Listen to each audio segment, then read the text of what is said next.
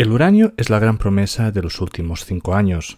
Con un mercado calentado cuando entró Sprott, lleva meses en un lateral de precio spot, mientras que las mineras tienen unas valoraciones muy deprimidas. En la próxima década, las nuevas tecnologías van a cambiar el mercado del uranio para siempre, haciendo que este sea probablemente el último gran bull market. ¿Te lo vas a perder? Bienvenidos amantes del subsuelo, bienvenidos a Charlando de Minas, el podcast en español para aprender e invertir en el mundo de los recursos naturales.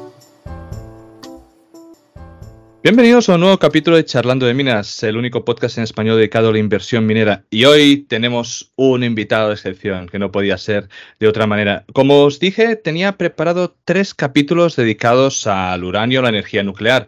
Llevábamos dos y faltaba el tercero, donde lo queríamos dedicar mucho más centrado en el uranio y en la cadena de valor. Y no había pensado mejor persona que traer a Rodrigo Oria Pérez Espinosa. Ah, me acuerdo de Rodrigo cuando en 2021 lo vi por primera vez en el canal de los locos de Wall Street, ah, cuando introdujo lo que ya me había leído en inglés, pero que lo explicaba fenomenalmente, que era la tesis alcista del uranio, que además él ya llevaba bastante tiempo invertido, era de los que había cogido básicamente el suelo y, nos contaba pues esa tesis de inversión ah, tan bonita. Rodrigo es director de inversiones del grupo Pérez Espinosa lo podéis ver en diferentes intervenciones, por ejemplo, en Negocios TV, donde una, la verdad que la, compartimos juntos y que, estuvo muy bien. Eh, y también lo podéis seguir en Twitter con Oria barra Espinosa. Rodrigo, ¿cómo estás? Bueno, estoy muy bien. Muchísimas gracias por invitarme, Madeu. Es un placer estar en este podcast, que es el podcast de relevancia de, de minas en español, en la comunidad hispana. Así que un placer estar aquí. Y ya coincidimos una vez en Negocios TV hablando de, bueno, estuvimos hablando del petróleo, del oro, ¿no? Sí, sí, sí. Para todos aquellos que, estáis siguiendo esto en formato podcast, eh, Rodrigo ha, preparado una pequeña presentación donde vamos a comentar ciertos temas que a veces pasan un poco desapercibidos, así que mm, no pasa nada en verlo en formato podcast, pero id a la web a descargaros el material adicional que ha realizado.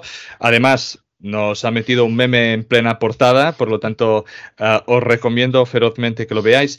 Y si no estáis suscritos en el, en el programa, en vuestra plataforma habitual, suscribiros, por favor, que no, no os cuesta nada y así todos estaréis atentos a los diferentes programas que van apareciendo. Sin más, Rodrigo, dejo un poquito que lleves un poco la batuta, me iré apuntando preguntas y te iré interrumpiendo seguramente para poder de alguna forma ir, ir desgranando pues, diferentes cosas del uranio que están pasando y que la gente debe saber. Perfecto, pues vamos a empezar. Interrúmpeme cuando quieras. Y empezamos con, el club de los compradores de uranio, Uranium Buyers Club. El que no haya visto la película de Dallas, Buyer Club de Matthew McConaughey y sus memes, tenéis que verla porque ilustra a la perfección eh, el sentimiento del sector. El sector estuvo totalmente en euforia en el 2021, a finales del 2021-22, porque la subida del, del spot, pasamos de un, de un spot, de un precio del uranio a 18 dólares, que estaba el sector súper deprimido, y de repente llegamos, eh, llegamos casi a 60, creo recordar. Entonces, hubo una subida en vertical de todas las acciones y la gente estaba feliz. Claro, luego, eh, viéndolo con, eh, con retrospectiva, pues el sector estaba muy caliente y las eléctricas todavía no habían llegado a empezar a contratar. Como no había empezado a contratar esas necesidades de uranio, pues lógicamente el precio del spot pues empezó a bajar, a deshincharse. Y al principio, cuando veáis este, este meme, cuando os descarguéis la, presentación, veréis cómo estábamos todos mirando el precio del spot con ansiedad y ya luego los lloros. Ya Twitter es, eh, esto es eh, todo el mundo llorando por Twitter, que si esto no tira, a pesar de las buenas decisiones, eh, bueno, noticias, sí, dime. No, no, yo aquí, eh, y no sé luego, porque no, no, sé lo que has puesto en la presentación realmente, pero eh, me acuerdo en ese 2021, ¿no? Que además entró Sprott ah, y empezó también a comprar a Mansalva y todo el mundo decía que esto ya se iba a la luna. Ah, luego es evidente de que esto no, no, ha sido así. Seguramente las, los Stones que, que hemos tenido eh, y que algunos tenemos en cartera o, algunas acciones que son buenas, pero simplemente pues, su valor de acción es relativamente bajo y esto hace que mucha gente para jugar pues le apetezca mucho más jugar con, con esos. Eh, ¿Están realmente deprimidas o, en lateral? Porque realmente el precio del spot parece que ha ido acumulando durante todo este tiempo y realmente sí que no estamos en la luna, pero es como un sector de que hemos ido lateralizando ya durante un, bueno, durante mucho tiempo, lo cual llegará un momento de que esa lateralización mm, deberá ir para un sitio. Claro, ahora mismo tenemos el, mejor escenario eh, para el sector en, décadas, desde el 2000 prácticamente, o desde los años 80. Vemos un spot que ya mm, va a llegar a 60 dólares la libra. Eh, hemos visto cómo ha pasado de 40 a 57 y vamos a luego comentar cómo la situación de la subida del spot ha sido mucho más sana de lo que ha sucedido en el 2021. ¿Y por qué? Mm, yo, sinceramente, Creo de verdad que el, sector está a punto de despegar. Eh, siempre que en las actualizaciones de uranio que he hecho con los locos de Wall Street y en Twitter he compartido que yo pensaba que la subida del, precio del uranio se iba a producir sobre todo a partir del 2023, porque es ahí cuando empiezan las noticias de uranio por parte de las eléctricas a ser acuciantes y tienen que acudir a comprar, porque mientras las eléctricas no acudan a comprar, el precio del uranio no va a ser sostenible. Necesitamos alguien que esté comprando de forma sostenida. Y lógicamente, si un actor financiero como era Sput estaba comprando y no, estaban, y no provocó que esas eléctricas compraran, pues eh, lógicamente pues, mm, se retrocedió el precio, que era pues, una dinámica normal dentro del sector. Entonces vamos a ir un poco a poco ver lo que está pasando en el sector, sobre todo en forma muy macro, porque yo siempre he dicho que mm, el sector del uranio creo que es un sector puramente macro. Mm, la minería tiene mucha importancia porque es importante la de los nombres, pero hemos visto cómo la situación macro se dio la vuelta y da igual donde estés invertido prácticamente. Todas han caído. Entonces, esto no es como, como otro tipo de sector, no, esto es puramente macro y a muchos inversores no les gusta eh, aceptar o no les gusta invertir así, pero es un sector de narrativa también. La narrativa influye mucho. Yo, creo eh, y, pienso exactamente lo, mismo que tú, ¿eh? de que es un sector que, casi no vamos a decir que da igual qué minera vayas a coger, porque es evidente de que mm. eh, los baggers van a ser unos, pero sí que cuando un sector está caliente, pues normalmente todo, todo sube. y tenemos la, digamos, la suerte de que hay productores, desarrolladores que, son potencialmente, si el precio sube, si está caliente, eh, minas de que la gente va, va a coger. Tenemos mm, mineras de uranio que están eh, cotizando en el New York Exchange, por lo tanto, que tienen acceso a mucho capital y, acceso muy rápido a los inversores si esto se calienta. Ah, tenía minas de que estaban en, en, más 60, en más 80, en más 100 y ahora las tengo prácticamente rojas o, llegando a cero y tú dices, hostia, fui tonto allí. Mm, bueno, no, porque yo lo que juego, que supongo lo mismo que juegas tú, es va a haber aquí una explosión del precio al, al alza y entonces los precios van a ser estúpidamente ridículos. Y en ese momento, seguramente las cotizaciones de las mineras van a ser las mismas. Por lo tanto, ah, es un sector que, como dices, es, complicado por el simplemente hecho de, ser macro. Y aquí te quería preguntar, tú que has sido, digamos, un, un férreo defensor, ¿no?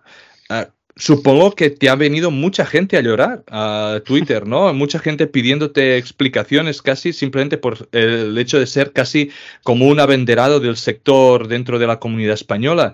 Mm, ¿Cómo, cómo lo has eh, vivido? ¿Cómo lo has sentido? ¿Cómo, ¿Qué es lo que te dice la gente? Yo siempre he intentado transmitir mucha tranquilidad entre el sector y decir que, bueno, eh, es que podemos estar muy arriba y luego podemos estar abajo. Entonces, hay es el uranio yo lo, yo lo describo como el sector cripto de las commodities. Es, el mejor, es como el Shiba Inu, porque es un sector que es ridículamente pequeño para eh, las materias primas. Ahora estamos hablando de que la capitalización de todas las mineras debe estar, no supera, creo, que más o menos 40 mil millones de dólares, lo cual es mm, ridículo. Es un, yo creo que tú juntas dos petroleras mm, medio pequeñas, medio medianas y supera el sector del uranio, de la minería.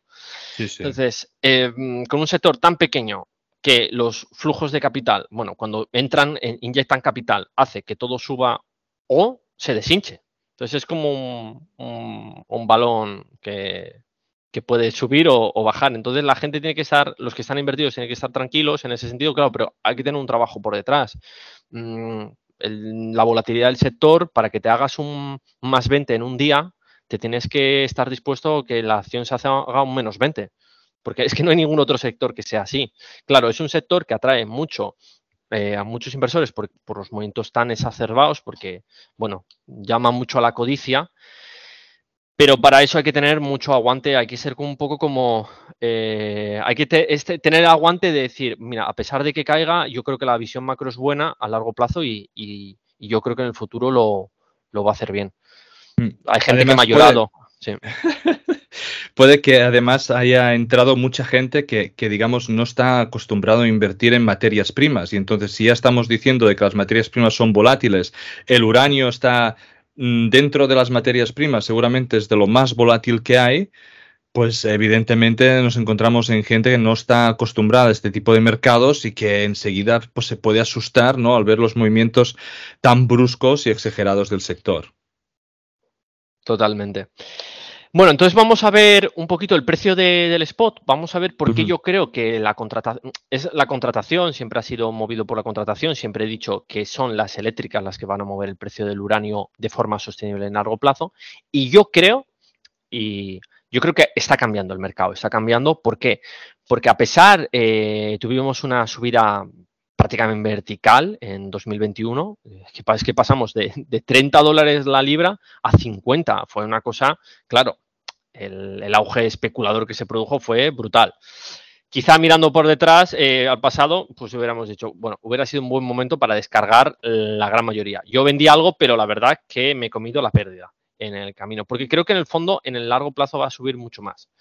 A diferencia de las subidas del 2021, que se produjeron mucho por, por, Sput, que es un fideicomiso de, de uranio, Ahora las subidas, desde la depresión que llegó a los mínimos de 40, bueno, 42, 44, estamos viendo una pequeña subida constante del precio de spot. Y hace poco hemos rozado ya los 57,5 dólares la libra. Estamos hablando que ya estamos superando los niveles del spot de forma sostenible, sin euforia y sobre todo sin jugadores financieros. Eh, eh, estos fondos que acumulan libras de uranio no están comprando. Luego voy a mostrar un, gráfico como vemos que no ha habido compras de uranio físico por parte de, de, Sput. Entonces, esto lo que a mí me transmite es que la demanda está viniendo por parte de las eléctricas, salvo que eh, otros fondos como puede ser ANU o el nuevo fondo llamado Zuri Invest esté comprando uranio y no esté apareciendo, pero esta subida constante es muy, muy buena señal para el, sector, porque quiere decir que hay un suelo, hay un suelo en 48, que es más o menos lo, el precio que he ido veniendo, eh, que he ido diciendo, que es el precio más o menos suelo del sector, porque el coste medio de, de, extracción del uranio en la industria es entre 45 y 50 pre-COVID. Pero claro, ya estamos hablando de que eh, la inflación que hubo en muchos productos, eh, por ejemplo, químicos para, hacer eh, minería de, ISR, pues ha subido el precio, que ha habido complicaciones en el transporte. Ha habido un montón de aumentos de precios, de costes, que se van a tener que trasladar al producto final, porque si no, no se puede minar. Creo que ha llegado el momento en que Spot no baje, porque tenemos la sensación ya, la gente que, estamos en el sector un poco, incluso a veces es un poco desesperante, porque tú solo yo solo oigo noticias todo el rato que son súper positivas, pero las mineras están o en lateral o en una lenta caída eh, hacia los infiernos. Y dices tú, pero a ver, por favor, eh, esto es una oportunidad, pero si siempre estoy diciendo, sí, es verdad, es una oportunidad, a mí mismo, ¿no? Digo, el estudio que, me, llevo es una oportunidad, pero algo me estoy perdiendo, ¿no? Igual estoy equivocado. Entonces, yo creo que mm, los niveles de spot ahora creo que hemos llegado a un suelo, llegamos a un suelo, no creo que puede que haya de nuevo un retroceso de 57 a 53, puede haber caer 5 dólares la libra, pero me extrañaría muchísimo de nuevo ver un precio del uranio 40 dólares, eh, por todo lo que he dicho de los actores financieros. ¿Tú, crees que ahora estamos en un precio del spot, digamos, ajustado? O, ¿Crees que seguimos por debajo del precio? Porque decías, ¿no? 45, 50 dólares, ah, inflación, es igual, 10, 15%, da igual, ponle lo que lo quieras.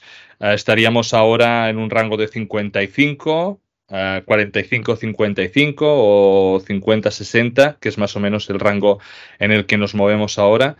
¿Estamos más o menos sobre el precio de producción? Yo creo que no, porque mm, cuando tú haces el, cuando incluyes todos los costes de minería, ¿no? Cuando se dice, oye, ¿cuánto me cuesta minar? Muchas veces no se incluye todo el coste de exploración, no se incluye. Eso está eh, claro.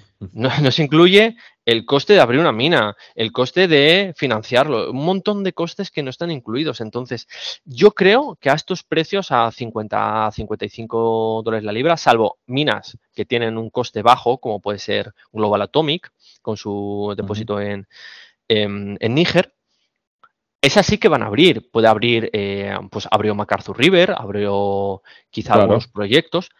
Mm, Kazajstán está teniendo problemas de costes, está poniendo, porque dicen, bueno, podemos subir el, la producción, pero mm, también nos quedamos sin recursos. Nos quedamos sin recursos y para 2030 tenemos que invertir un montón de nuevos pozos. Entonces yo creo que em, estos precios 55 o 60 dólares es difícil que, hay, que venga toda la producción que tiene que haber para cubrir la falta de, para cubrir ese gap que hay en la demanda. Y sobre todo porque eh, muchas veces se habla de las minas grandes de, Canadá, que son Cigar Lake y MacArthur River de Cameco, pero eh, Cigar Lake para 2028-29 se acaba la mina. Eso, si como, continúe produciendo todos estos años, va a acabarse los recursos, se, van a, se va a desabastecer la mina y van a tener que iniciar otro monstruo de mina. Entonces, concluyendo, eh, yo creo que 55, 60 dólares la libra es un precio mínimo de, mínimo de suelo y ya incentivo, yo creo que para muchas mineras 70, 75. Pero claro, yo creo que va a ajustar al alza. dices que es, que es un precio, digamos, ajustado a la producción, pero que no es un precio que incite a la generación de nuevas minas o de exploración. Claro. Y sobre todo cuando tienes un precio del spot súper, eh, como ha habido últimamente, volátil. Eh, ¿Quién va a abrir una mina cuando de repente te sube a 55, te cae a 40? No, no, yo necesito un contrato. Para aquí, para abrir una mina fundamental de uranio, lo que necesitas es un contrato de una eléctrica de suministro. Eh, y con eso ir al banco a poder financiarlo. Mientras no haya eléctricas que te digan, mira, yo te voy a comprar tantas libras de uranio al año con una opción al alza o a la baja, ahí no va a haber una mina. Y, es muy difícil que una minera coja y diga, voy a invertir tantísimo CAPEX ¿no? en abrir una nueva mina cuando eh, no sé cuáles van a ser exactamente mis costes, ¿no? Claro. Sobre todo con lo que está pasando. Vale, entonces, em, yo quería hablar, bueno, supongo que la gente sabe un poco del sector, eh, si no, tú me dices eh, em, y lo simplificamos un poco. En este principio, en, las últimas, en, los últimos eh, capítulos de energía nuclear, hemos hablado un poquito de todo lo que es el ciclo, los pasos al menos. Vale. Vale, pues ponemos aquí el ciclo de combustible. Este año, en el, spot es el mercado de corto plazo, el, LT es el long term, es el, mercado de largo plazo, y lo que estamos viendo es que está habiendo un cambio. Esto ya lo comenté en marzo con los locos de Wall Street, está habiendo un cambio. Eh, ¿En qué sentido? De que varias eh, eléctricas están diciendo, van a la minera y dice, yo quiero que me satisfagas mis necesidades de uranio durante los próximos, por ejemplo, 10 años, como ha pasado con Ucrania. Ucrania se ha desvinculado totalmente de Rusia y dice, no, no, a mí dame un contrato de 10 años porque no me puedo quedar sin uranio. Eso ha provocado que durante este año eh, la cantidad de uranio físico que se ha contratado versus años anteriores haya aumentado muchísimo. Si anualizáramos la tasa de firma de contratos de largo plazo, estaríamos llegando a superar a 250 millones de dólares, 250 millones de libras al año de uranio. Por ponerlo en perspectiva, eso sería más o menos a la, a la misma tasa que, que en el 2005-2006 cuando se produjo la gran subida del uranio. Porque aquí hay que distinguir consumo de demanda. Una cosa es lo que se consume en el reactor, por ejemplo, digamos, al año se consumen 190 eh, millones de libras de uranio en los reactores, ¿no?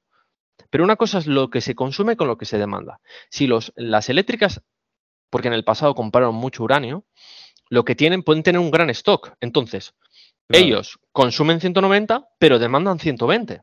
¿Y cómo cubren ese gap de 70? Lo pueden cubrir de diferentes formas. Inventario, eh, overfeeding, eh, extras que salen en el mercado. en el spot market también lo pueden cubrir. Entonces, pero cuando vemos una situación tan grave como lo que está ocurriendo con Rusia y vemos que determinadas eléctricas se están queriendo desvincular de todo ese ciclo de combustible mm, que tiene Rosatom, que es la empresa estatal rusa que controla eh, conversión, enriquecimiento, minería, parte de minería de uranio porque tiene eh, activos en el mundo. Sí, sí, sí, es un monstruo. Es un monstruo. Entonces, hay un montón de uranio que se necesita o de capacidad de fabricación de, de combustible que se tiene que redirigir desde Rusia a Europa. Yo soy escéptico con que vayan a meter una prohibición, porque creo que no es factible, pero está provocando que esas eléctricas les entre un poco el miedo en el cuerpo. Entonces, em, concluyendo el tema del spot y del, largo plazo, necesitamos para ver un precio del, uranio sostenible que vaya creciendo, necesitamos que las eléctricas entren a contratar.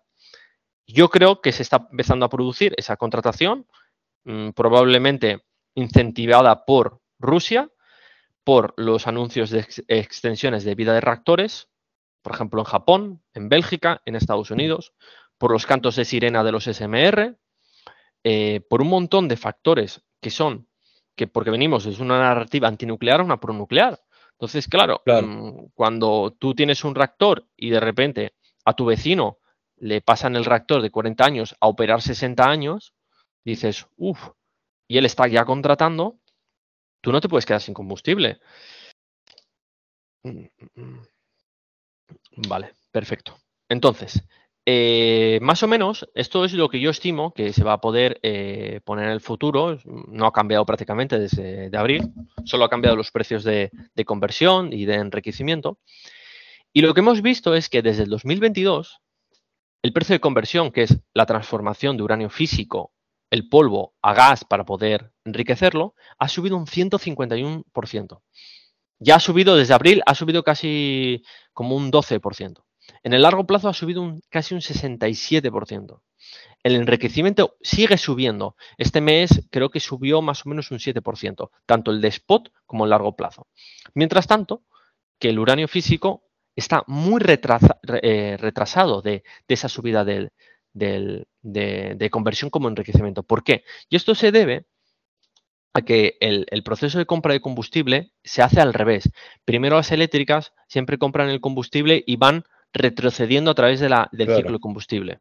Primero meten el, se aseguran la fabricación, luego se aseguran la deconversión, se aseguran el enriquecimiento, se aseguran el conversión y se, y se, y se aseguran eh, la minería de uranio.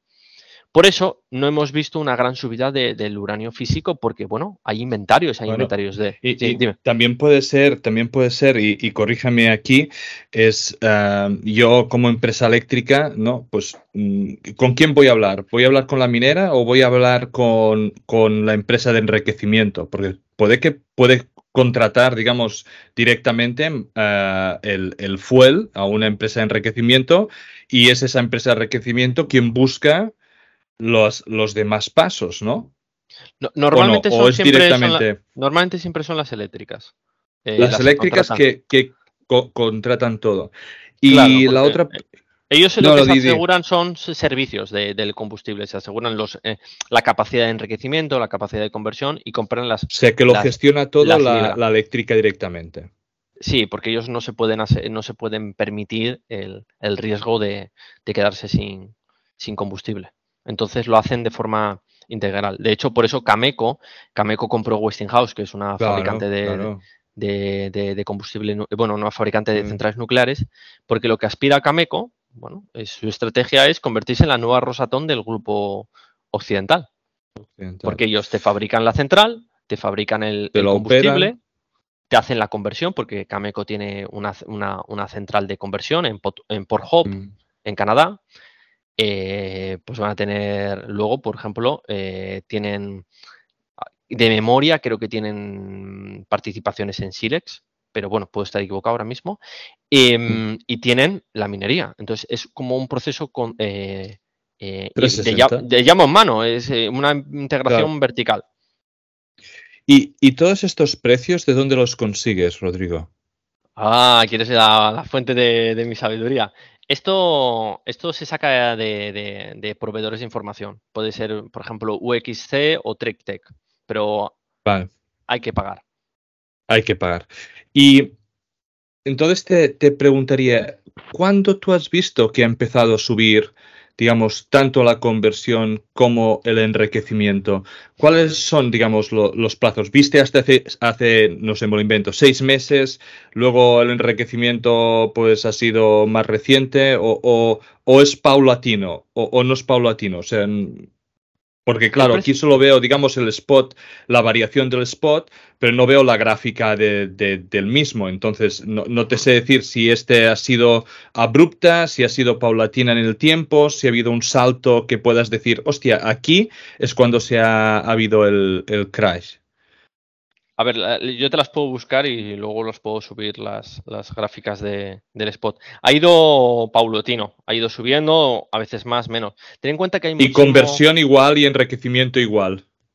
Eh, ha subido mucho más en la conversión porque hay mucho más cuello de botella. En la conversión eh, hay falta de capacidad. En el enriquecimiento menos. Por eso ha subido más la conversión. De hecho, iniciaron una planta en, eh, que está operado por Converdyne se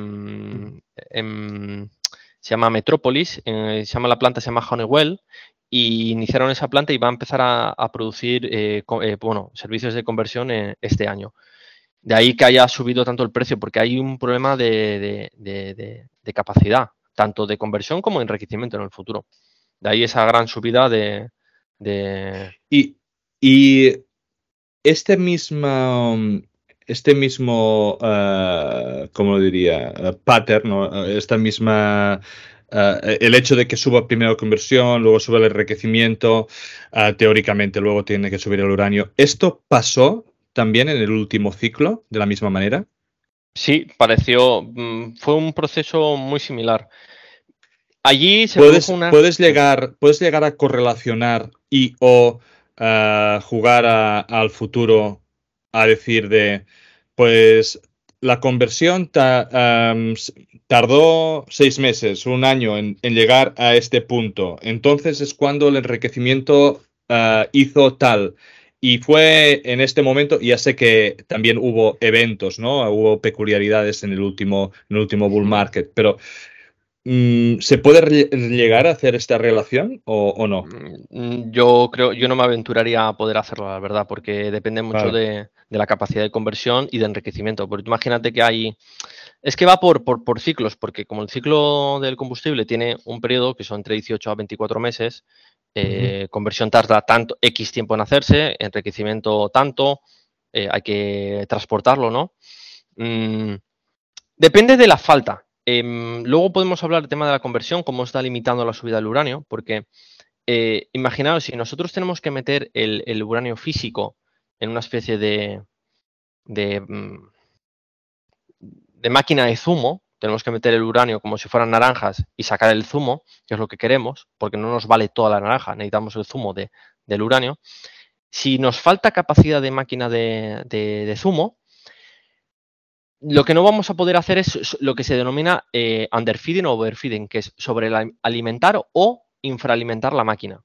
Si nosotros necesitamos zumo de naranja ya, lo que podríamos hacer es, em, en vez de meter, en vez de exprimir bien las naranjas, podríamos meter las naranjas, darlas un par de vueltas y sacarlas inmediatamente y meter más naranjas y así aceleraríamos la producción. Si tenemos muchísima oferta ociosa de, eh, bueno, capacidad ociosa de, máquinas de, zumo, lo que podríamos hacer es volver a meter todas esas cáscaras de naranjas y volver a estrujarlas para sacar más zumo. ¿Me explico? Entonces, como ahora mismo hay un cuello de botella en conversión, eh, no está pudiendo haber eh, sobrecapacidad, no, no, pueden estar sobrealimentando las máquinas. Yo creo que una vez que se produzca esa liberación del cuello de botella, lo que va a provocar es una subida muy importante del uranio físico eh, casi en vertical. Yo, de hecho, mi precio del uranio para los próximos 2-3 años es 90 dólares la libra. Ojalá. ojalá, ojalá. Yo creo que el tiempo está dando la razón, porque bueno, eh, el precio ya está rozando los 60 dólares la libra. Em, en abril, en marzo dije que este año llegamos fijo a los 60. Ya estamos, mira, hemos llegado antes, vamos a llegar antes, yo creo que antes de lo que de lo esperado. Vale, ¿tienes alguna pregunta? No, no, yo creo que podemos seguir. Bueno, entonces, eh, lo que quería comentar es que, bueno, Rosatom, Rosatom es la gran empresa estatal rusa, que es la que tiene, sobre todo, procesos de fabricación de combustible, eh, enriquecimiento y conversión. Y claro, con esta situación que estamos, se está produciendo lo que denominan, se domina una bifurcación del mercado, es decir, que los países, sobre todo de la órbita occidental, están diciendo, yo no voy a contratar contigo Rusia porque yo, yo no sé, primero, si me van a prohibir comprarte mis países, los estados, o yo no sé si el día de mañana me vas a, poner vas a imponer una sanción como represalia.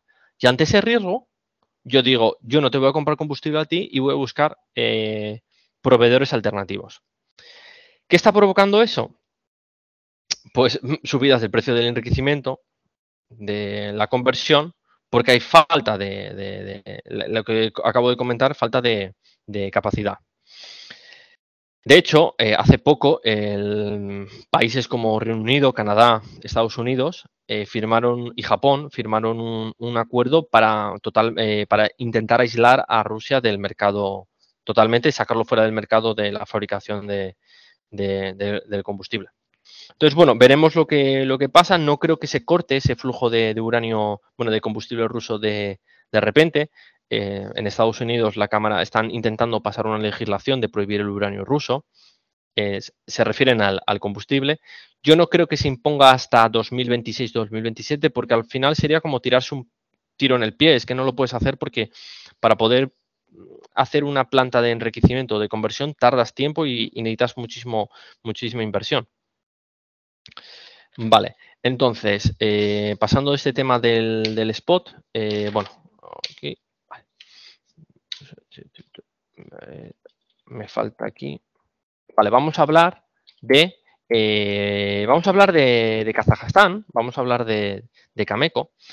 Em, está habiendo un acercamiento por parte de, China y de Kazajstán, porque el otro día, hace tiempo, el. Estoy viendo un slide de, Small Nuclear Reactors. No sé si es esta la que quieres mostrar. No es esa, pero eh, vamos a poner esa mapa del mundo. Vale, del mundo vamos a poner la mapa del mundo. Em, eh, Kazajstán y China, em, bueno, el ministro, un ministro ruso dijo que, bueno, la integridad que hoy puede ser Ucrania, hoy ha sido Ucrania, pero como se les ocurra a otros países acercarse a la órbita occidental, que quizás sea mañana Kazajstán. Entonces, Kazajstán, ante ese problema interno que tuvo de revolución, que entró Rusia a cuidarles, ¿no? A, a imponer el orden. a indicarles el camino. El camino exacto. Eh, pues Kazajstán está ampliando lazos comerciales con quién? Con China. Porque claro, cuando un vecino como Rusia te está lanzando una amenaza, pues ¿qué ha hecho Kazajstán? Pues firmar acuerdos comerciales. De hecho, la operadora china nuclear ha firmado contratos de aumentar las futuras transacciones con, con Kazatomprom, lo cual em, ¿Qué significa? Que habrá menos uranio disponible para Occidente eh, y más para, eh, para, para, China. Esto, bueno, pues supone un problema porque ya directamente las eléctricas europeas y americanas están diciendo cómo de seguro es este proveedor que es Kazajstán. Kazajstán es el mayor productor mundial con casi el 50%, pero ¿y si ponen cuotas? ¿Y si Kazajstán cae en la órbita rusa? Y si China le dice, no, no, tú no le vas, tú en vez de venderle a Europa y a Estados Unidos, véndeme a mí, que yo tengo un plan nuclear inmenso y yo soy un buen, yo soy un buen eh, un buen pagador y además yo no me voy a meter en temas internos, que si tienes, si eres un país democrático o no democrático, que si respeta los derechos humanos. A China eso no le importa. Entonces, no. Eh, Kazajstán está diciendo, uff, ¿a dónde, a qué lado me, a, qué lado me inclino? Y ahora mismo se está inclinando al lado, lado chino teniendo en cuenta que, bueno, pues eh, China y Rusia no tienen los mismos intereses, pero China tampoco tiene los mismos intereses que Europa y Estados Unidos.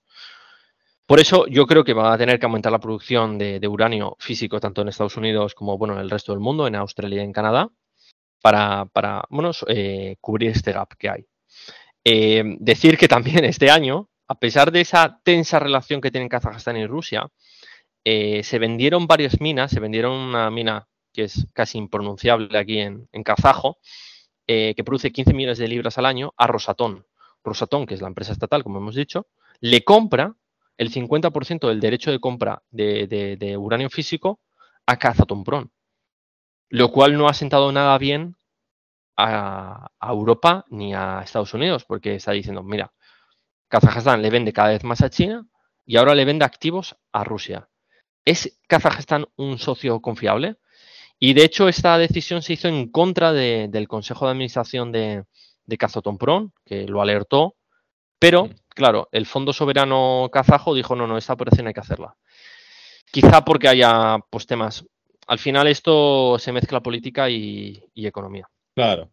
Geopolíticamente, Kazajstán es básicamente Rusia, sino a la que haga algo en contra de los intereses de Rusia se les tiran encima. Ya, ya entraron cuando entraron, por lo tanto, eh, es evidente de que es un socio poco confiable, pero poco como vimos uh, los que escucharon el último capítulo de geopolítica, la geopolítica en el mundo está cambiando y estamos viendo claramente un polo uh, Euroasia con, con, Rusia, ¿no? Y, y, la parte, digamos, occidental de Europa que, se está uniendo a, Estados Unidos, aunque nos suponga a veces pues, eh, ponerse un, tiro en el pie, ¿no? Eh, y es un poco lo, que hay. Eh, si se termina viendo sanciones o historias de estas así, pues se termina comprando uranio a la India, que es el que le habrá comprado a Rusia, y lo blanquearemos y ya está. sí, e, esa, mira, esa pregunta esa pregunta me la, me la hicieron y yo ahí eh, difiero porque creo que el mercado del uranio es diferente al, mercado del petróleo porque el uranio tiene una trazabilidad. Cuando tú sacas el uranio, el uranio está muy controlado por el tema de la proliferación de armas nucleares. Entonces, em, esto ya son temas técnicos. Eh, para poder transportar materiales radiactivos hay una serie de legislaciones. Por ejemplo, en barco hay una, hay una legislación que creo de memoria, es clase 6, barco clase 6, que cumple una serie de regulación. Eh, y luego eh, los países, los propios países tienen que tener una legislación especial. Entonces, por ejemplo, cuando Kazajstán eh, dejó de sacar uranio a través de la ruta rusa al puerto de San Petersburgo, mm, tuvo que buscar una alternativa, que era sacarlo por el Cáucaso, por Turquía y por el Mediterráneo.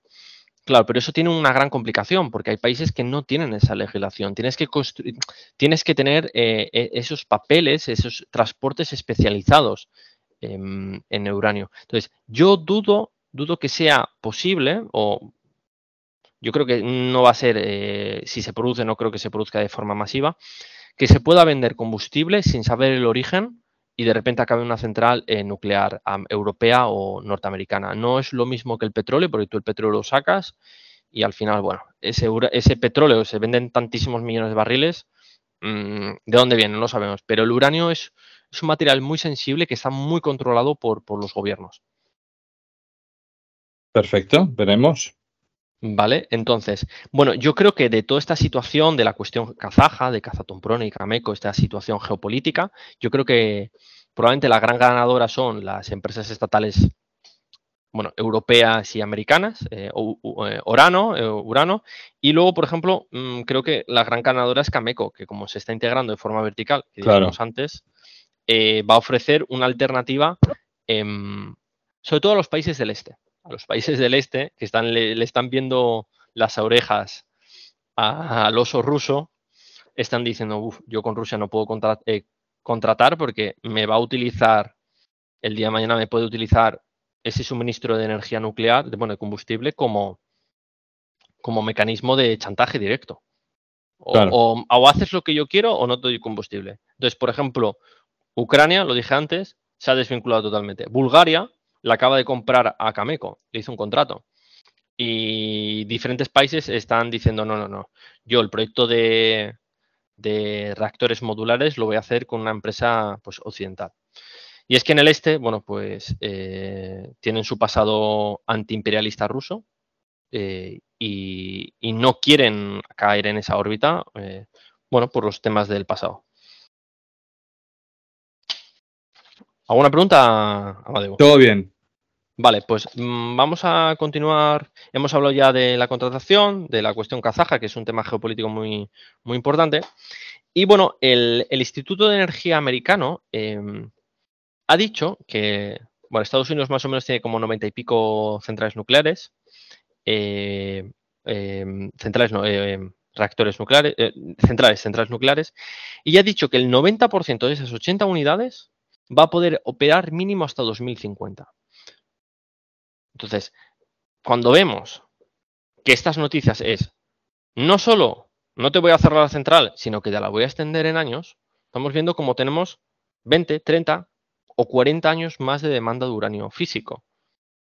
Em, incluso mm, están planeando hacer, hacer actualizaciones de, los, de las centrales nucleares para poder aumentar la potencia, eh, la cantidad de energía que producen, lo cual pues aumentaría también el consumo de uranio, aunque sería pequeño, no sería tan relevante. Y un tema que es muy, muy, muy interesante, que es el tema de los eh, reactores modulares eh, nucleares. Mm, vamos a poner slide. Muy bien, muy bien. Vamos a poner aquí. Em, yo esto es una empresa, no todavía no la tengo en cartera a NuScale, pero ahora me estoy empezando a plantear entrar en ella tendré probablemente tener una posición muy pequeña porque ahora yo sí creo que, bueno, pues desde la caída de la euforia de, del año pasado, porque estaba muy, muy, me pareció que había subido demasiado, eh, sobre todo porque subió un 50% sin saber si van a producir un solo reactor. Eso sí que me parece una locura. Yo no voy a comprar empresas si yo no sé eh, va a producir un reactor. Pero viendo todos los cambios políticos que estamos viendo, y que casi ya tienen la aprobación, ¿no? Ahora, si no me equivoco. Exacto, exacto. Tienen el, eh, tienen un modelo, tienen varios modelos mm. de, de 300 megavatios. Entonces, no creo que estos reactores modulares estén antes, como muchísimo antes del 2028, pero con todo lo que está diciendo el Departamento de Energía americano, que ha dicho que todas las centrales de carbón eh, son sitios posibles para instalar reactores modulares nucleares, esa manifestación de ese apoyo político a la energía nuclear, eh, esa vuelta a la soberanía energética que muchos países están dando, yo creo que ahí sí que hay una, un potencial enorme, no, no es fácil cuantificarlo, pero em, hay muchísimos diseños, hay más de 80 diseños de reactores, no sabemos cuál va a ser el ganador, esto depende muchas veces de, de conexiones políticas, ¿no? De, claro. Eh, tampoco pensemos que va a ganar el mejor reactor. Muchas veces esto depende de. Ni el primero, no está claro. Ni el primero, depende de si hace buen lobby en la Casa Blanca, ¿no? Bueno, en el Congreso americano.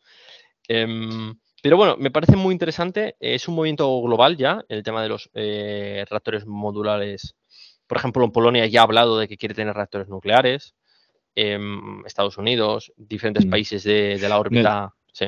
Uno, de los últimos capítulos que hablamos sobre todo de SMR, no habían como tres compañías importantes. Una era NuScale, ¿no? Como básicamente en cabeza. También estaba el Westinghouse con, con Cameco, ¿no? Que las compraron y tienen su, su reactor. Está el Rolls Royce también detrás de, de otro. Entonces, hay diferentes opciones realmente. No sabemos cuál va a ser el ganador, pero tampoco creo que sea lo importante ser el ganador o ser el que más, porque el mercado del SMR está justo empezando y, realmente las utilidades que tienen son muchas. Hay muchos países que no, no pueden tener ni, la infraestructura o que es muy complicado poder montar un reactor nuclear, que es muy complicado tener, llegar allí la, electricidad. Y la solución puede ser exactamente esto. Entonces, Seguramente, depende de la política de cada uno de los países de origen, pues a distintos países afines les pueden hacer llegar esos SMR y creo que es algo que, veremos, ¿no? Y cómo probablemente pues haya países que terminen optando por ir haciendo mm, más SMR que no llenando grandes plantas nucleares totalmente, es que tiene mucho sentido hacerlas porque las puedes fabricar de forma industrial y llevarlas. Eh, construir en sitio es muy complicado y lleva muchísimo, requiere muchísimo inversión y al industrializarlo pues van a conseguir bajar muchísimo los costes. Me parece incluso para zonas remotas, ya están hablando en Canadá, microreactores. Mm, no se sabe hasta qué impacto tendrán esos microreactores, pero están hablando de pequeñas unidades de 20, 30, 50 megavatios que para zonas remotas, por ejemplo en Canadá, pues les podría venir eh, maravillosamente. Porque además son reactores, sí, o África, están planeando que esos reactores solo se carguen una vez en su vida. Es decir, tú lo cargas una mm. vez y ya eh, pues dura 40 años. Mm, los reactores modulares de mayor, potencia sí que se van a recargar eh, entre 18 y 24 meses, como los del proyecto de, de New Scale. Entonces, hay muchísima incertidumbre, no se sabe. Yo prefiero estar del lado del uranio, mm. pero eh, empieza a ser interesante. Eh, me parece, empieza a parecer interesante comprar alguna empresa de, SMR, pero para tener en cartera muchos años. ¿eh? Claro. como no, no, podemos saber qué va a pasar. Además, nos podemos equivocar. Em, y el último abril fue el Congreso de Combustible Nuclear Mundial. Y tengo aquí eh, la frase que dijeron, eh, que fue una de la presidenta y CEO del, Instituto Nuclear de Energía, dijo, hemos pasado de podemos construirlo a cómo de rápido podemos construirlo. Eh, y dicen, hemos pasado de la noche al día. Eso en tema político. Porque si veamos hace tres o cuatro años, lo que estamos hablando, si nosotros, tú y yo, Amadeo, hubiéramos quedado para hablar, estaríamos hablando de la noche y el día. El, apoyo a lo nuclear, a las extensiones, de que Diablo Conan iba a recibir una extensión de vida en California, era una cosa totalmente, parecía ciencia ficción. Y Diablo Canyon recibió la extensión de vida. Otra central nuclear que se llama eh, Palisades en Estados Unidos están planteando reabrirla. Eso, es era una cosa que era ciencia ficción directamente. Estarías, estás loco, tío. Eso no va a pasar. E, Illinois, que tenía una legislación que prohíbe la construcción de centrales nucleares, la, están echando para atrás. Ya ha sido aprobada y la van a pasar porque tienen apoyo 36 contra 17 fue.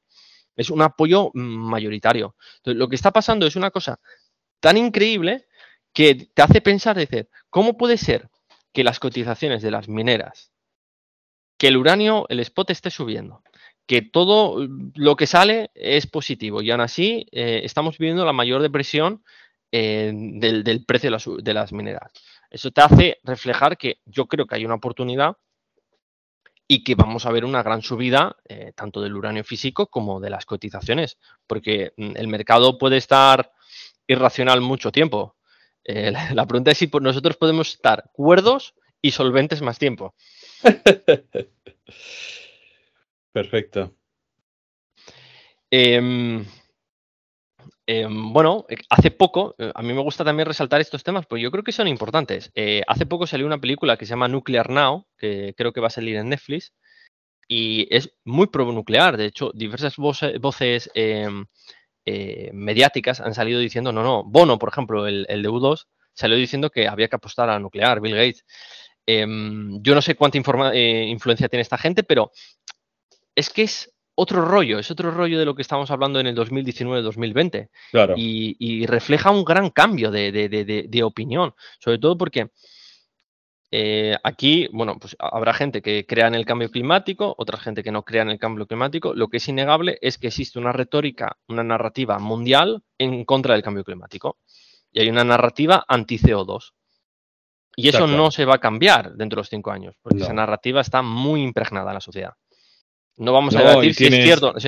Va a tardar más o menos, pero tienes todos los países, incluido China, que es que al final también tiene una gran parte donde está apostando, está apostando hacia esa dirección, sin más. O sea, vamos a creer o no en las razones que hay detrás, pero eh, eso, eso, va, eso va a pasar.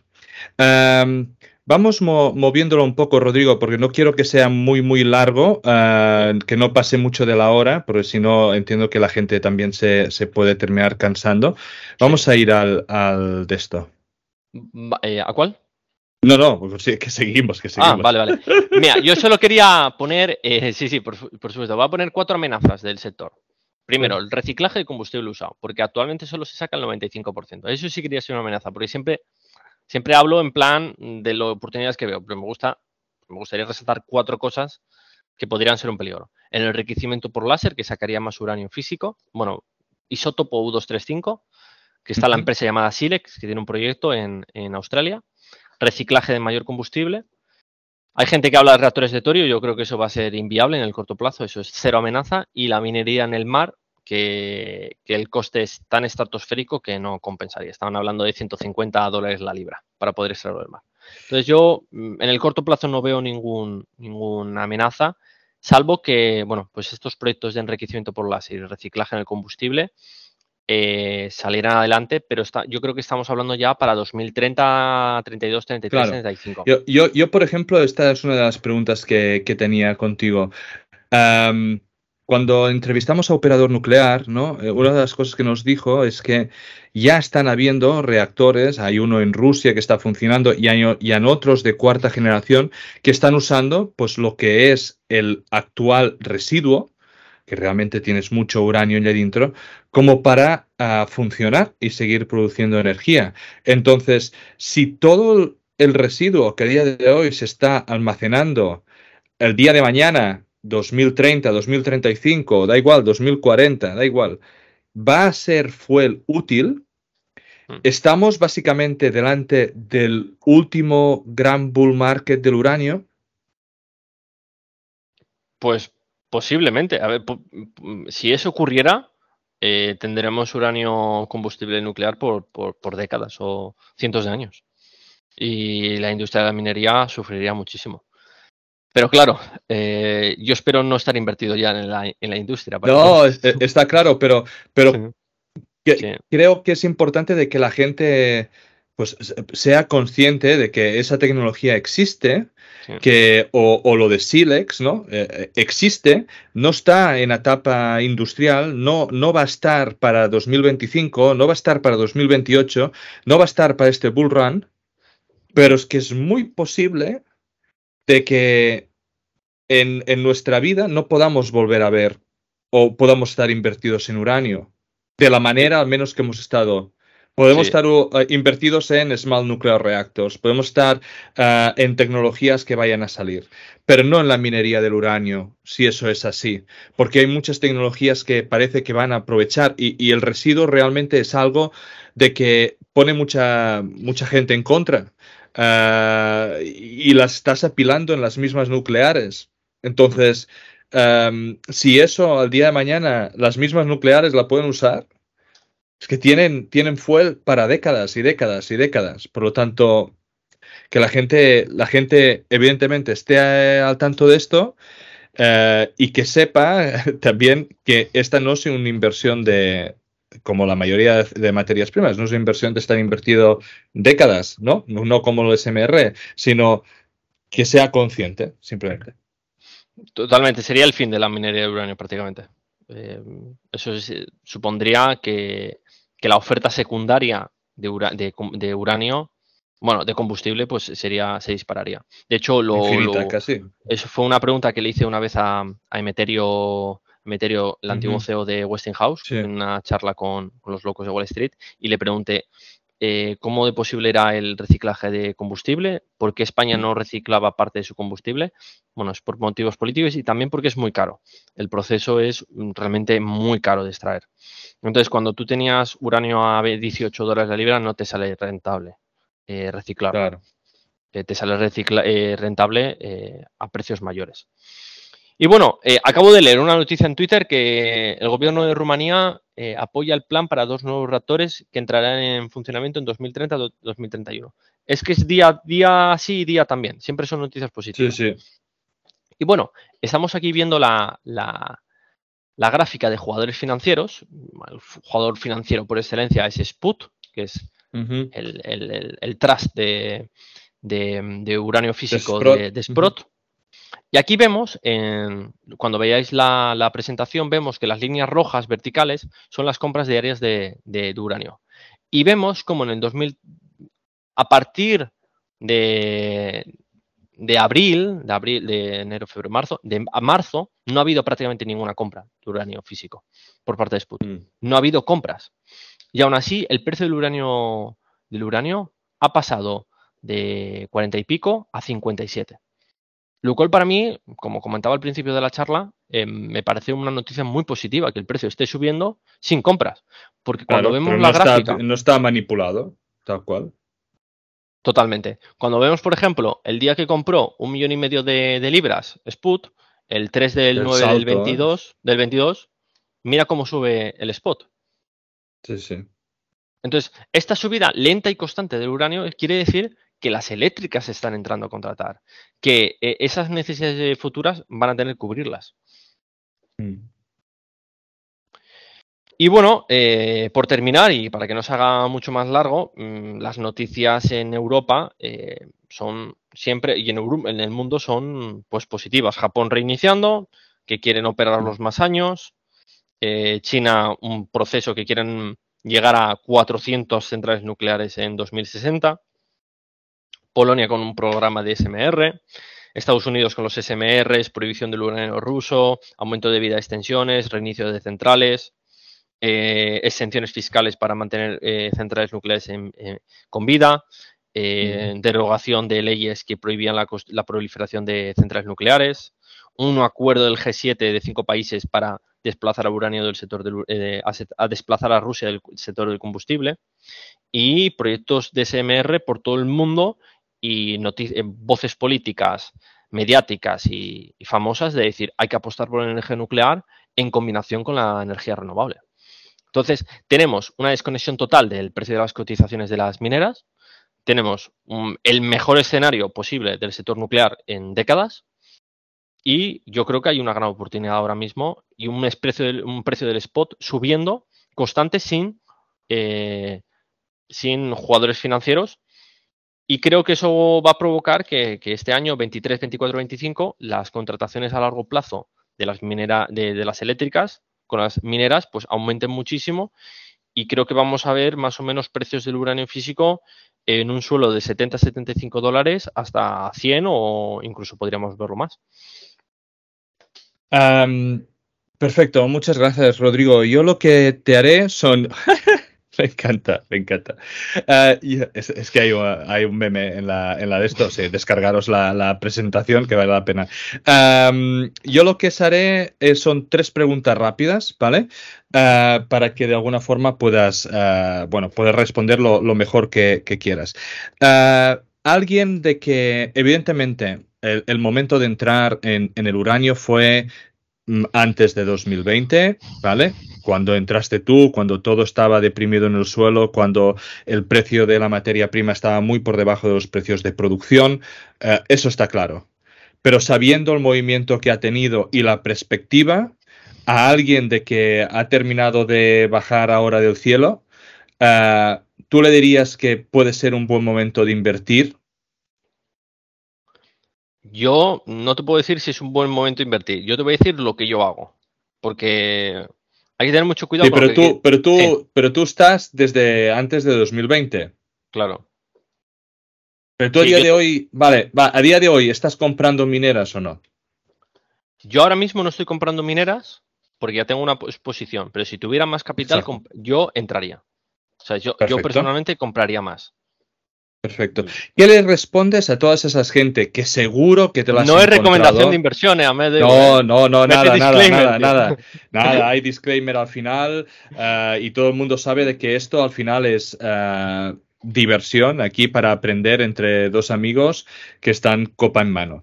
Em, mucha gente en el sector del uranio te dice que en comparación a las mineras de otros sectores, siempre ven las mineras de uranio caras. Da igual el precio que tengan, que para ellos siempre están caras.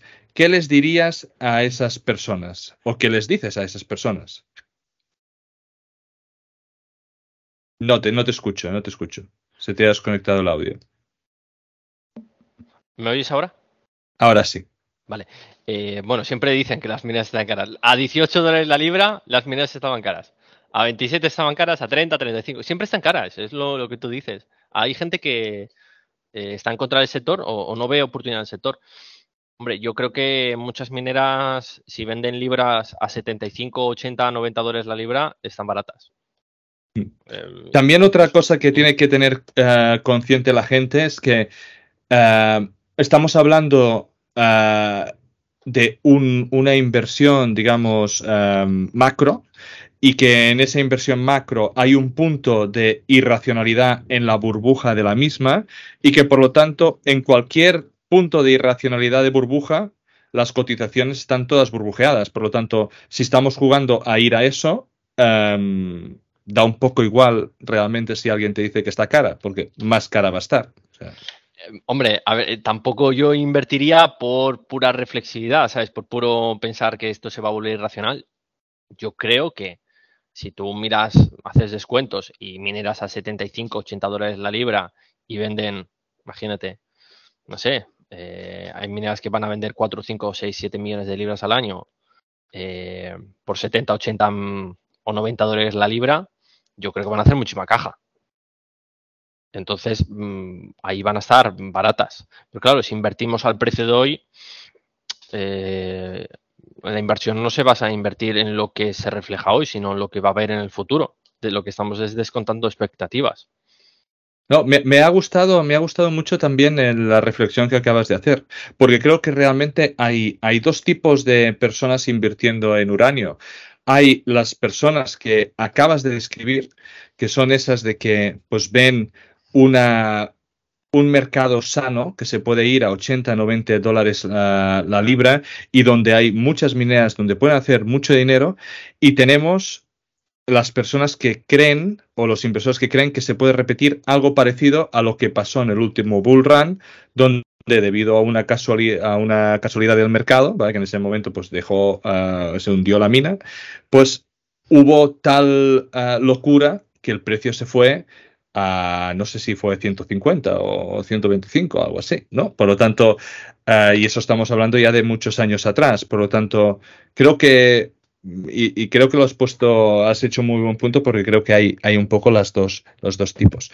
Entonces, te voy, sin que sea evidentemente ningún tipo de, de, recomendación de inversión, eh, te voy a pedir de que me digas, eh, da igual, un par o tres, o las que, así muy por encima, de, mineras que a día de hoy a ti te gusten y simplemente una frase sin extenderla, simplemente para que la gente eh, pues las pueda ir a mirar y hacer su due diligence como debe ser antes de hacer cualquier inversión, porque todo el mundo sabe que eh, invirtiendo lo puedes perder absolutamente todo.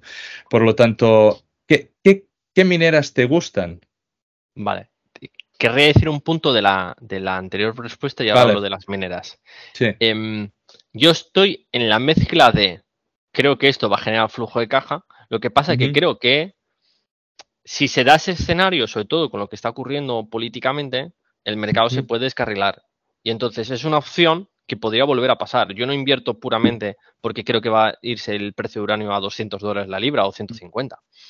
Pero mm, dentro del escenario de probabilidades, no es descartable que vuelva a ocurrir.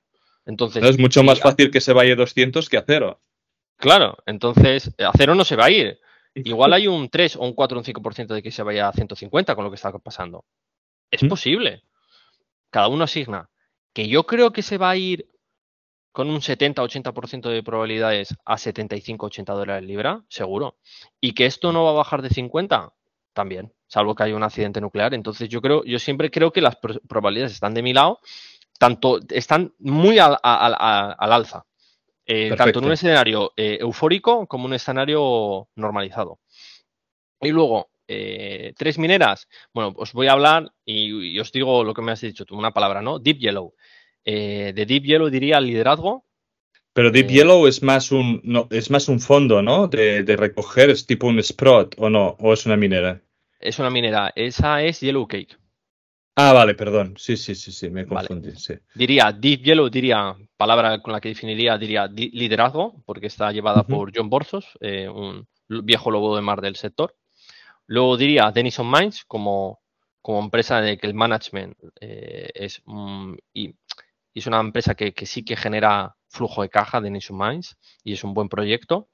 Y luego diría Alligator, lo definiría como un sueño, un sueño. El sueño de, de grandeza, tío. Perfecto.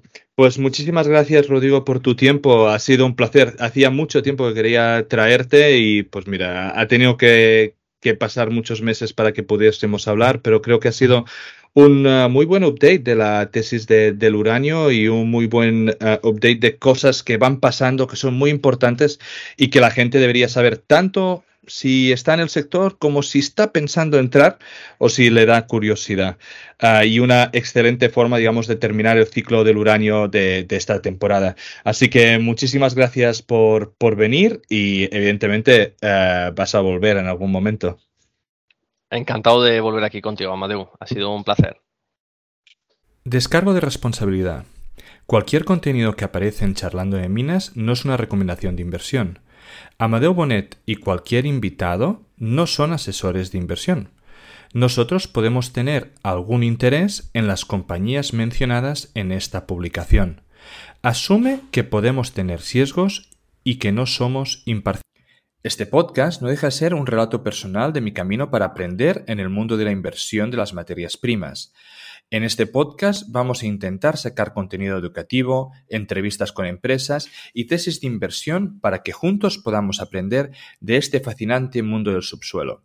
Si crees que el contenido vale la pena, por favor dale me gusta, suscríbete al canal y compártelo. Soy Amadeo Bonet, bienvenido a Charlando de Minas.